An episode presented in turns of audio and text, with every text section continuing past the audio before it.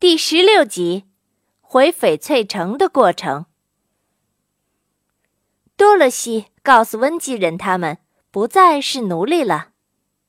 哦，太好了，我们自由了。于是大家兴高采烈的举行宴会和舞会来庆祝获得自由。之后，他们决定一起去救铁皮人。他们走啊走啊。终于来到了岩石很多的山谷，看见铁皮人躺在那里，浑身被摔得凹凹凸凸、弯弯曲曲的，连斧头都碎了。那些温基人轻轻地把他抬回到黄色的城堡里。多萝西和狮子伤心的直流泪。唉，我的好朋友好可怜，你们能救活他吗？一些优秀的温基人铁匠。站出来说：“放心吧，我们肯定会把它修的和原来一模一样。”就这样，他们在城堡中的一间极大的黄色屋子里工作起来，忙了三天三夜，在铁皮人的腿上、身体上和头上，用尽各种各样的方法敲打，一直敲到他恢复了原来平直的样子，行动自如了。铁皮人想起稻草人，就说：“我们一定要救活稻草人呐！”多萝西再一次请温基人来帮助他。他们走了一天的路，才跑到了飞猴们抛下稻草人衣裳的那个地方。那是一棵很高的树，没有一个人能够爬得上去。铁皮人说：“我把它砍倒，我们就可以拿到衣裳了。”铁皮人用修好的斧头。开始动手砍树，听到“砰”的一声，树便倒了下来，稻草人的衣裳也跟着掉了下来。多萝西把它拾了起来，交给温吉人，带回到城堡里，就在那里填塞着美好的、干净的稻草。呀，稻草人复活了，像以前一般好。多萝西和他的朋友们又在一起了。他们在黄色的城堡里过了好几天快乐的日子。有一天，多萝西忽然想起埃姆婶婶来了，说：“我要去找奥兹，求他送我回到堪萨斯州。”铁皮人说：“是的，我将得到我的心。”稻草人接着说：“我将得到我的脑子。”狮子很开心地说：“我。”将得到我的胆量。多萝西拍着手叫了起来：“啊，我们明天就动身吧！”温吉人很舍不得他们，送给他们很多礼物，送给托托和狮子各一副金项锁，送给多萝西一副用许多金刚钻装饰的美丽的手镯，送给稻草人一根金头的手杖。使他可以避免摔跤，送给铁皮人一个银油罐，用金子镶嵌着，并且镶嵌着珍贵的宝石。多萝西跑到女巫的橱柜旁，看见了美丽的金冠，就把它戴在了头上。他不知道金冠是有魔力的。在温吉人满脸热泪中，多萝西和他的同伴们踏上了归途。小朋友们总还记得，在恶女巫的城堡和翡翠城中间是没有路的。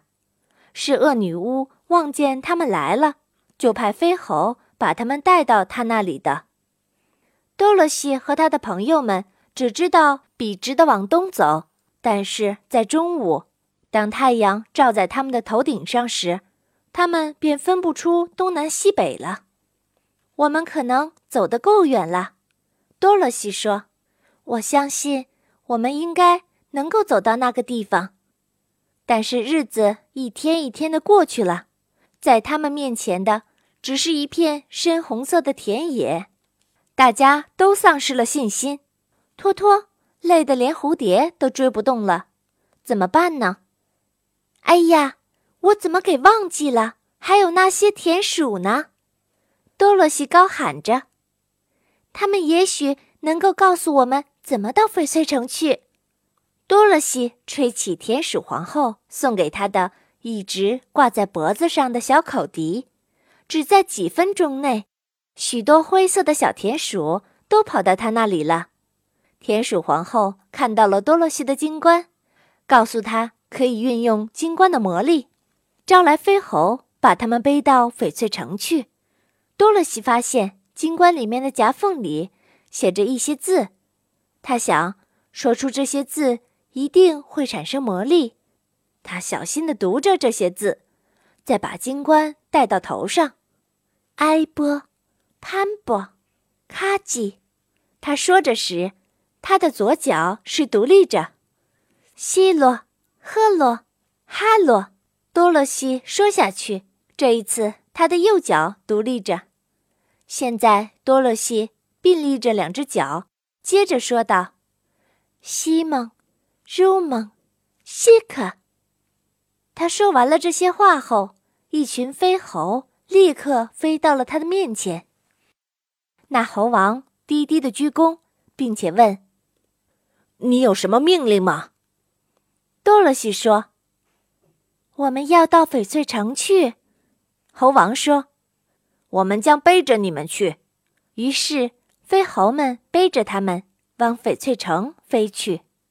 多罗西问：“为什么你们要听命于这顶金冠的命令呢？”这是一个很长的故事。猴王大笑着说。让我来告诉你吧。从前，我们都是自由的，快乐的生活在大森林中，没有主人。但在我们中间，有不少弟兄太喜欢恶作剧了。在南方，有一位十分美丽的公主，名字叫做甘琳达，住在一座用大块的红宝石铸成的宫殿里。谁都敬爱她，但是她最大的忧愁就是找不出一个人能够配得上她。最后，她终于发现了一个勇敢又聪明的男孩子，他被称为奎拉拉，意思是最善良、最聪明的人。恰好在婚礼前，我的祖父那时是飞猴的王，住在森林里。靠近甘琳达的宫殿，最喜欢开玩笑了。我的祖父让猴子们捉住奎拉拉，带到江水的上空，再把它沉到水里去。奎拉拉虽然很聪明，可是不大会游泳。幸好他没有受伤，但是甘琳达却大大的发怒了。他要把所有的飞猴都绑住翅膀。抛落在江水中淹死。我的祖父尽力请求，奎拉拉也替他说好话。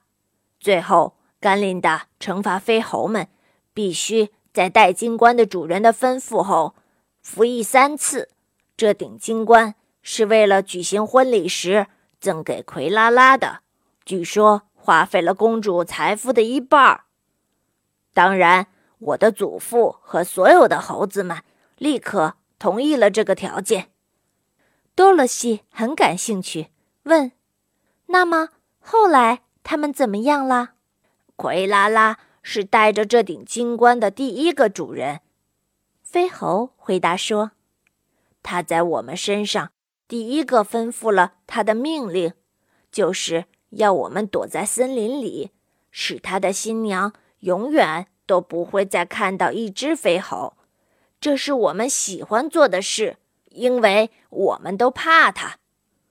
直到这顶金冠落在西方恶女巫的手里以前，我们一直都这样子。可后来我们就不那么幸运了。